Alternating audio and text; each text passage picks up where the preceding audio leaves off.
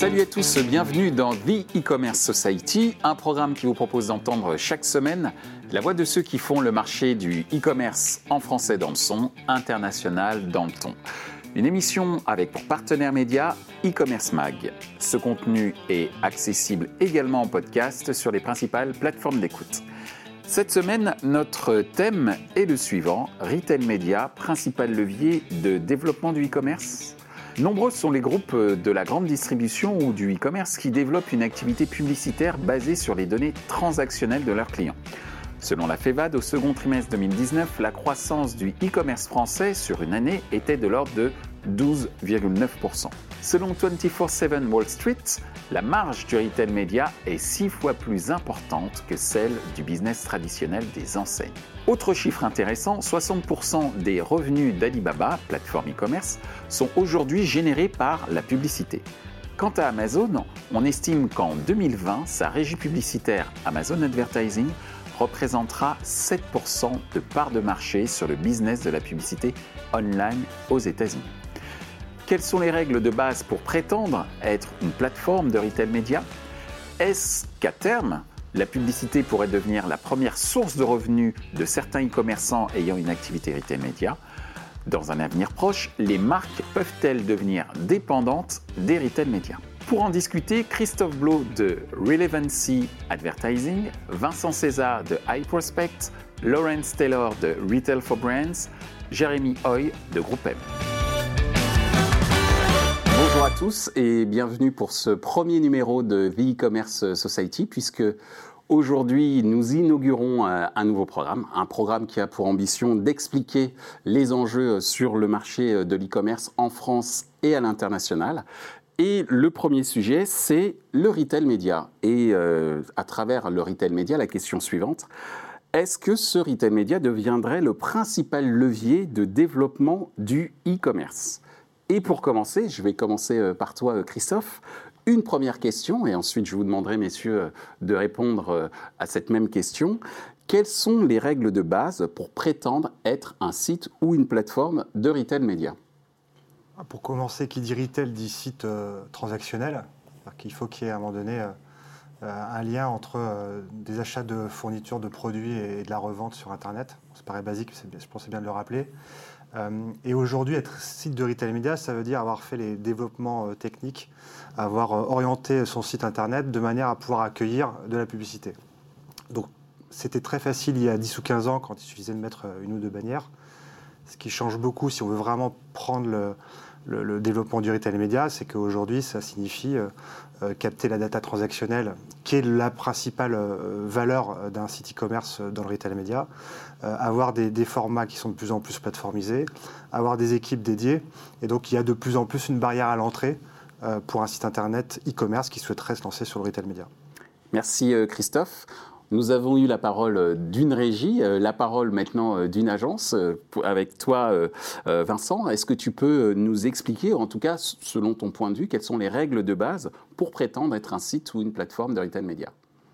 Alors je pense en effet que, comme l'a très bien dit Christophe, la base reste le site retail. bien entendu, pour faire du média, il faut déjà avoir la plateforme retail et tous les assets, toute la segmentation d'audience aussi que tout ça peut, peut, peut entraîner derrière. Euh, et donc, qui dit média dit euh, format, dit audience euh, shopper activable et dit derrière capacité de reporting également. donc c'est vrai qu'il y a beaucoup de sujets actuellement autour, de, autour de tout ça, notamment un besoin de plus en plus important de plateformisation demandé par les annonceurs, demandé par les agences aussi, pour pouvoir mettre directement les mains dans les outils optimiser et avoir euh, vraiment une transparence la plus, euh, la plus fine possible euh, à ce niveau-là. Et le deuxième gros besoin, il est au niveau de l'harmonisation, puisqu'aujourd'hui on a plein de nouveautés, plein de plateformes qui se lancent. Elles n'ont pas toutes forcément les mêmes standards. et on aimerait bien que ça évolue vers plus d'harmonisation. Et ça sera peut-être d'ailleurs le sujet euh, d'une émission euh, The E-Commerce Society, à savoir effectivement euh, l'harmonisation au niveau des, des, plateformes et de l'accès aux différentes audiences proposées par ces plateformes. Merci Vincent. Jérémy, ton avis sur, euh, et ta définition sur les, règles de base pour prétendre être un site, une plateforme de, retail média? Effectivement, pour compléter ce qui a déjà été dit, il faut peut-être quand même rappeler que derrière retail média, il y a des enseignes du monde physique qui sont des retailers qui après se déportent sur le digital, d'où le fait qu'on parle de média digital, de e-retail. Il y a aussi des pure players qui sont des places de marché sur lesquelles on, vend les produits. Donc il y a quand même ces deux distinctions avec des acteurs qui sont finalement omnicanaux et d'autres qui sont à la base plutôt des pure players. Il y a effectivement, je rejoins totalement ce que disait Vincent, une nécessité en tout cas d'harmonisation sur l'expérience aussi euh, que l'on propose aux shoppers. Et un point vraiment clé sur l'analyse des résultats business, puisqu'il euh, y a quand même un sujet, a fortiori quand on est un retailer euh, physique, de réconciliation entre les ventes digitales, les ventes physiques, et comment on attribue après le succès dans l'expérience qu'on a proposée sur chacun de ces environnements. Donc finalement, c'est véritablement une capacité à vendre les produits, effectivement, une capacité à diffuser derrière auprès d'audiences captives des, publicités euh, ciblées, a priori, et surtout de pouvoir en mesurer l'efficacité business et pas uniquement média. Merci euh, Jérémy. Lawrence, ton avis? Je suis assez d'accord avec ce qui a été dit, donc je vais plutôt le résumer. Oui. D'un point de vue annonceur, ce qui va être recherché, je pense que c'est trois choses. La première, c'est la data. J'allais dire que ce mot n'avait pas été encore prononcé jusqu'à maintenant. Parce qu'on est sur une data d'une puissance qu'on n'a encore jamais exploité, qui est la data shopper, sur les plateformes et en dehors de ces plateformes. Le troisième, c'est sa capacité à driver du business et de générer donc du ROI. Et le troisième, c'est des insights. On a parlé sur des notions de reporting d'activité, mais aussi les insights consommateurs, ce que les gens recherchent, la façon dont ils recherchent les produits, et en quoi, pour un annonceur ou un industriel, ça peut influer sur le développement des produits. On se rend compte, par exemple, si on, prend euh, euh, le domaine du FMCG, que en grand magasin, en, grande surface, c'est des petits formats qui vont être vendus. Et quand on est en e-commerce, les gens vont aller chercher des plus gros formats. Eh ben, ils n'ont pas à transporter euh, les produits en même temps. je fais du terre-à-terre exprès, hein, désolé, mais c'est petit. Parce que tu, tu, vas aussi chercher sur quelque chose qui est plus... tu vas chercher le meilleur prix et tu, et tu, vas comparer plus facilement. Donc l'assortiment que tu vas avoir sur les, sur les plateformes est hyper important et ça tu l'apprends que quand tu commences à vraiment tirer des insights de ton activité. Merci euh, Laurence. Alors justement le, retail média, est-ce que petit à petit les e-commerçants vont pas devenir des marques médias? Puisque l'idée c'est effectivement de pouvoir proposer euh, au marché publicitaire une plateforme où on a des informations sur euh, les achats faits par les euh, consommateurs, les valoriser auprès euh, des, annonceurs, mais ça veut dire aussi proposer une offre peut-être en dehors du seul fait de vendre des produits, peut-être des offres de contenu via de la vidéo, etc. Est-ce que, c'est peut-être une question naïve de ma part, est-ce que les, e-commerçants sont, en train de devenir des marques médias au même titre que les médias classiques? Est-ce qu'ils en ont les capacités, la volonté? C'est une vraie question. Bah, Qu'est-ce que tu en penses, Christophe Tous ne le savent pas, mais euh, c'est une réalité. Euh, les sites euh, de retail qui font l'audience sont, des médias. D'ailleurs, quand on regarde médiamétrie, la part des consultations de sites e-commerce, elle pèse autant, voire plus que la part de consultations médias. il ne faut pas oublier que sur un site e-commerce, ça c'est la FEVAT qui nous dit ça, je crois qu'on a encore moins de 3% de taux de transformation. Donc ça veut dire qu'il y a quand même 97% euh, du trafic qui se fait, c'est un trafic de navigation euh, pour euh, consulter des fiches produits, comparer les, comparer les, produits, voir les nouveautés. Le fameux repos Research Online, Purchase Offline. Exactement. Donc les patrons de sites e-commerce sont de plus en plus des patrons médias, d'autant plus quand ils veulent capter les revenus, et ils ont raison de le faire, du retail média, où là, effectivement, il y a un certain nombre d'enjeux qui sont nouveaux pour eux, euh, de prise en compte euh, de ce que c'est qu'un format avec un bon taux de visibilité, de ce que c'est que des outils plus issus de la tech que des outils liés au e-commerce. mais ça fait déjà plusieurs années maintenant que, que le e-commerce, à travers ces dizaines de milliers de sites en France, deviennent des médias à part entière. Merci euh, Christophe. Vincent, ton avis sur le fait que les e-commerçants sont en train de devenir des marques médias? Bah, finalement, qu'est-ce qu'une euh, qu'est-ce qu'une marque média? Euh, C'est une audience, donc des lecteurs, des consommateurs, des shoppers. c'est de la data, donc comment est-ce que je suis capable de segmenter cette, cette audience-là pour derrière l'activer ou en tirer des insights également. C'est du contenu, comme tu le disais très bien tout à l'heure. Donc je pense que sur ces trois items-là, on peut assez facilement faire le lien euh, avec le retail, euh, audience, L'audience, c'est le shopper. le contenu, aujourd'hui, on voit que de plus en plus de choses se développent, que ce soit sur les possibilités d'enrichir les fiches, les fiches produits, mais si on va même plus loin, quand on voit la stratégie de, développement aujourd'hui dans Amazon sur tous les droits en termes de sport ou en termes de contenu qui sont, qui, qui, sont achetés aujourd'hui à leur niveau, Enfin voilà, je pense que tout ça, tout ça s'enrichit euh, et, le, et le, le, parallèle euh, avec le retail est, très clair à ce niveau-là. Merci euh, Vincent. Jérémy, ton avis sur le fait que les e-commerçants deviennent des, marques médias ou ah. potentiellement peuvent le devenir Déjà, si on raisonne e-commerce au global, il faut peut-être pas mettre tout le monde dans le même sac. Il y a quand même des e-marchands qui, eux, n'ont pas vocation à des marques médias. Je prends typiquement l'exemple de Vinted. A priori, ils n'ont pas forcément de volonté de faire de la pub et d'activer de la donnée.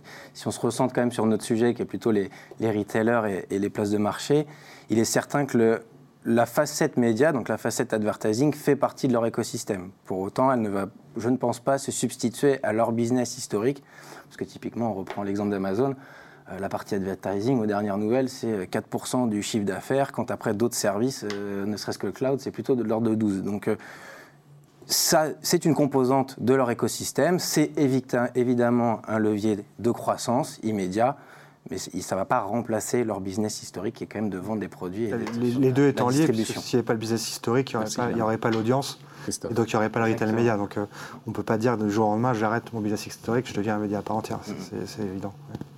Merci, euh, messieurs, pour ces précisions. Lorenz euh, ce qu'il faut voir aussi, c'est effectivement sur la définition, c'est quoi un média? Donc, Vincent en a déjà parlé, mais aussi, c'est aussi un moteur de recherche, les plateformes de retail média. Donc aux US, 54% des recherches vont commencer sur Amazon et 46% sur Google. Et dans ces recherches, ce qui est intéressant, c'est que 78% des recherches sont des recherches produits par rapport à des recherches marques. Et c'est ça aussi qu'il faut prendre en considération. Et c'est la base aussi du succès euh, du retail média actuellement aux États-Unis et maintenant en France. C'est qu'on est vraiment dans le lower funnel. Donc on a des ROI qui sont hyper intéressants. Mais on n'est pas que dans de la marque. Donc on peut aller chercher de la vente incrémentale. Et c'est ça, je pense, qui, est une des raisons du succès et de la richesse qu'on peut avoir. Et une fois qu'on a ce socle de ROI, ben là, on peut se développer sur de la vidéo, que ce soit sur le site ou, hors site, sur des formats plus impactants et développer toute la partie shopper marketing. Mais il y a ce socle de ROI qui est indispensable.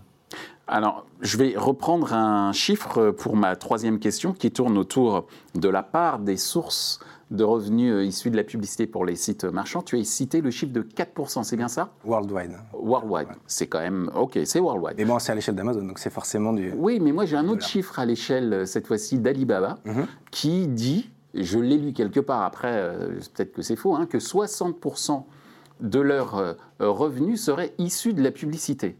Donc, ma question est la suivante. Est-ce qu'à terme, la publicité pourrait devenir la première source de revenus pas de tous, mais de certains e-commerçants ayant une activité retail média. Christophe alors là, je pense qu'il faut définir revenu comme on a défini retail média. Très bien. tu es là pour ça. non, mais effectivement, je pense que les chiffres d'Alibaba concernent non pas le chiffre d'affaires, qui est nettement plus important que ça, mais concernent la, marge ou la rentabilité, la rentabilité finale.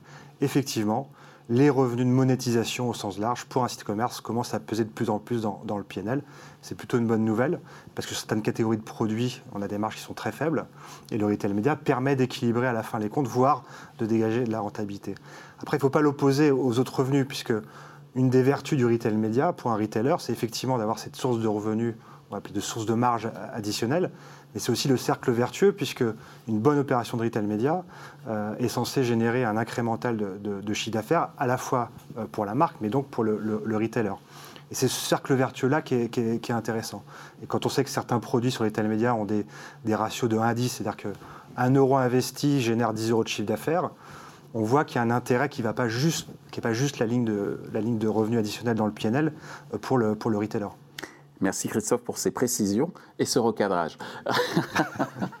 Vincent, ton avis sur euh, justement euh, ce, potentiel ou pas de voir euh, la publicité comme première source de revenus pour certains e-commerçants qui s'adonnent à l'activité retail média?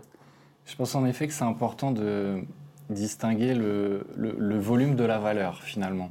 en volume, je pense que les retailers auront toujours intérêt à pousser au maximum leur activité de retail. C'est finalement ce qui drive leur audience, ce qui drive leur, aussi le business global en volume. Et en boostant tout ça, finalement, ça alimente tout le reste. Ça alimente l'audience de leur site, ça alimente la data qu'ils peuvent réexploiter derrière, euh, ça alimente euh, l'inventaire publicitaire euh, qui peut être mis à disposition et donc les revenus publicitaires. Donc en effet, je pense qu'on est aujourd'hui dans un cercle vertueux qui amène la publicité à être de plus en plus importante et en plus plutôt rentable, je pense, pour, pour, pour les retailers. Mm. Maintenant, de là en faire la première source de revenus, on n'y est pas encore. Merci Vincent. Jérémy, ton avis Non, bah, c'est vraiment dans la continuité. il est certain que, comme euh, disaient Christophe et Vincent, c'est un relais extrêmement profitable, euh, plus que sans doute les activités historiques. Après, ce qui est certain, c'est qu'on est encore une fois au début de l'histoire, donc il y a aussi un phénomène d'attractivité actuellement des marques et des annonceurs qui ont bien compris quand même les bienfaits grâce à la data, d'être sur du lower funnel, exactement ce que disait Lorenz, de mieux maîtriser l'efficacité de ces investissements médias. C'est pour ça que souvent, plutôt que de parler de ROI, moi je préfère parler de ROAS, parce que c'est vraiment ça, c'est le retour sur investissement de ces dépenses publicitaires, parce qu'on n'a pas de notion de profitabilité, nous, euh, côté, euh, côté agence. Euh, donc il y a un effet évidemment loop en ce moment qui fait que les revenus vont grossir, mais exactement comme disait Vincent, je pense qu'au regard de l'assiette du métier historique, euh, on est encore loin de, ne serait-ce que d'arriver à du 50-50, euh, on n'y est pas encore. Merci euh, Jérémy.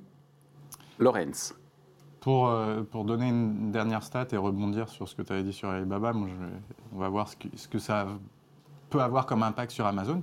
Il faut savoir que sur Amazon, la partie advertising, elle n'est pas encore classifiée spécifiquement, elle est encore dans Other, donc il y a beaucoup de spéculation mm. autour du chiffre d'affaires que ça, ça, génère exactement.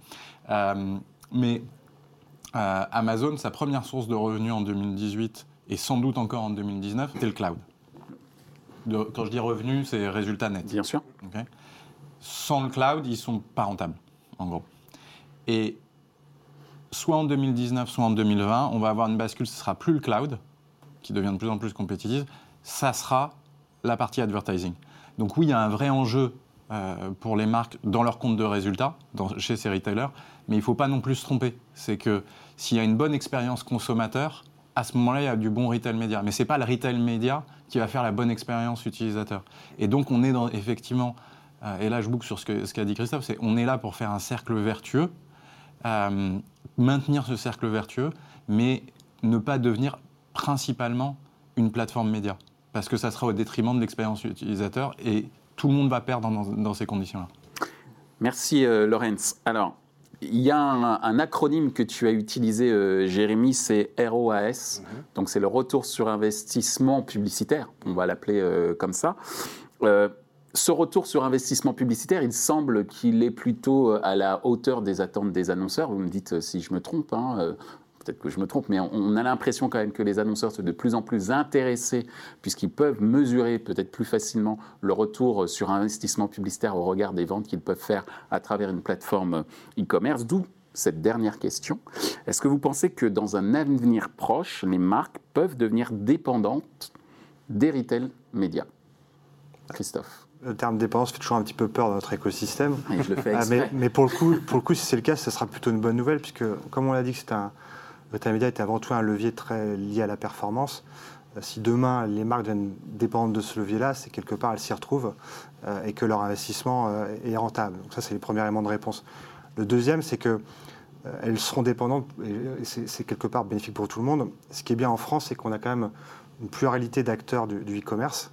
c'est un des seuls pays où le grand géant américain est certes leader sur certaines catégories, mais il y a des vrais challengers. Euh, et encore une fois, là, quand on parle de, cet acteur américain, on parle surtout du non alimentaire. Mais il faut savoir que sur l'alimentaire, qui est encore peu e-commerce euh, aujourd'hui, hein, c'est moins de 10% des transactions de produits du quotidien se fait sur le e-commerce. Là, on a quand même des, grands acteurs français euh, avec des parts de marché qui sont à peu près équilibrées, qui fait que demain, s'il y a une dépendance, elle ne sera pas dépendante à une seule plateforme ou à un seul acteur. Mhm. Ça, c'est positif. Ça, permettra de, garder un marché, un marché dynamique euh, et de ne pas tomber dans une mauvaise dépendance. Merci euh, Christophe de rappeler cette pluralité, ce qui est spécifique au, marché, au marché français.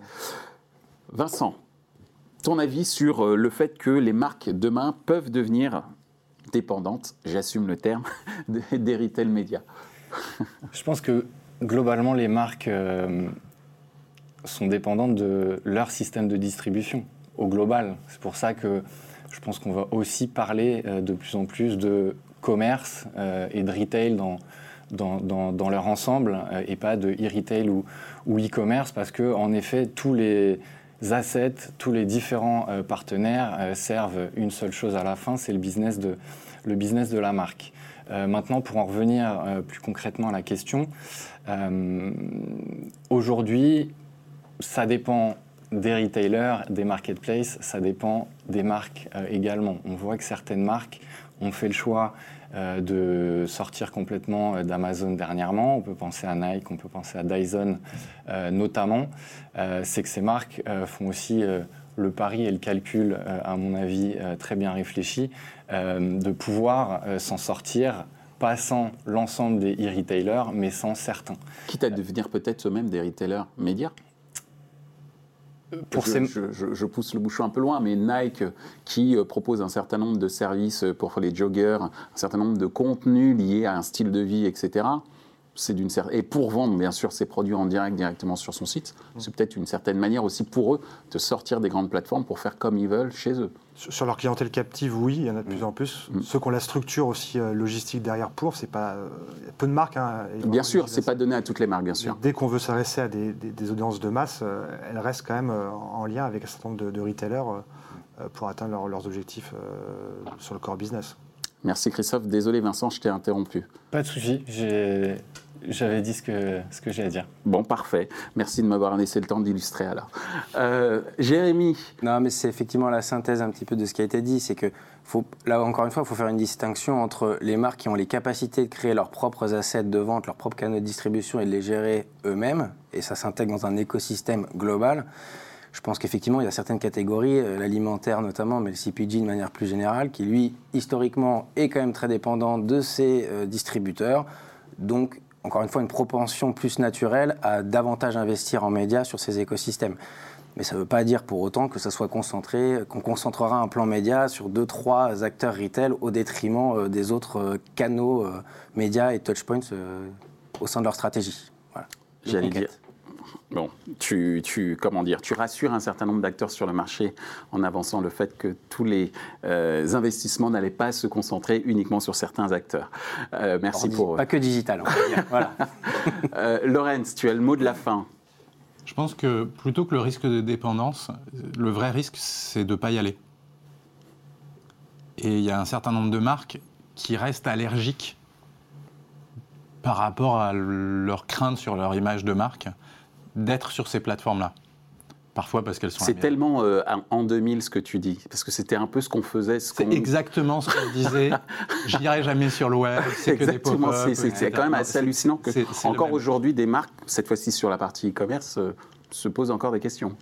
Euh, elles, se posent moins, elles, vont avoir leur canaux de distribution direct, avec toutes les difficultés que ça peut représenter de est-ce que je veux créer un nouveau compte est-ce que je veux tenter une expérience de livraison que je ne sais pas optimum euh, avec un livreur qui va peut-être pas forcément être là? Donc, tous des éléments de risque qu'on n'a pas envie de prendre. Et la force quand même de ces plateformes retail, de grosses plateformes retail, c'est Discount ou Amazon, moi j'ai le droit de le dire, euh, c'est leur capacité à livrer dans les temps et dans les conditions qu'on veut avoir sans mauvaise surprise. Donc ça, c'est compliqué d'être une marque direct-to-consumer euh, alors qu'on a été une marque de grande distribution ou de distribution sélective. J'inclus surtout la distribution sélective parce qu'on oublie qu'en dehors de la France, la distribution sélective, c'est un petit peu plus compliqué. Euh, et en n'y allant pas, eh ben, on peut se faire prendre des parts de marché par ses concurrents historiques, mais aussi des pure players. Des pure players qui ont mieux compris l'opportunité que le retail média peut, peut représenter.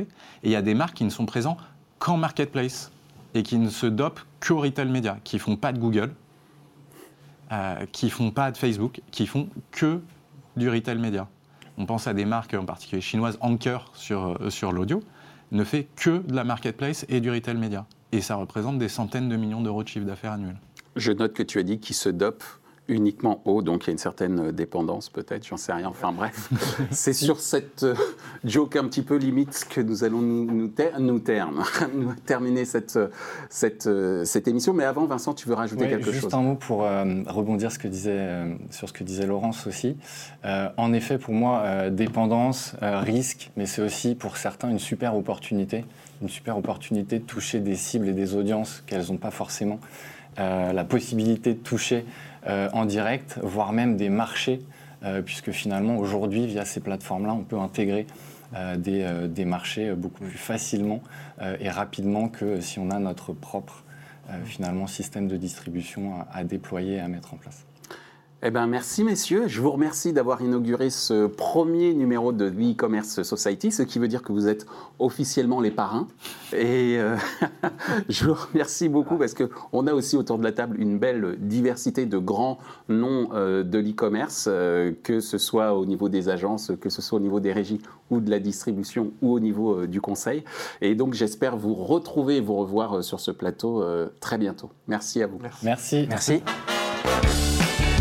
Ainsi s'achève ce débat autour du développement des e-commerçants via le retail média. Les points à retenir de nos échanges sont les suivants. 1. Grâce au retail média, les acteurs du e-commerce développent une activité qui génère des marges plus importantes que la simple activité transactionnelle classique. 2. Le ROAS, le Return on Advertising Spent, est un indicateur clé pour réussir à convaincre les annonceurs à évoluer sur une plateforme retail média. 3 les marques pourraient effectivement devenir dépendantes de certains acteurs retail média dès l'instant où les résultats en termes de conversion sont au rendez-vous. Ce contenu est accessible en podcast sur les principales plateformes d'écoute. Merci à notre partenaire média e-commerce mag. Merci également à l'ensemble des équipes d'Atelier B pour la réalisation de ce programme. Traduction et sous-titrage par Uptown.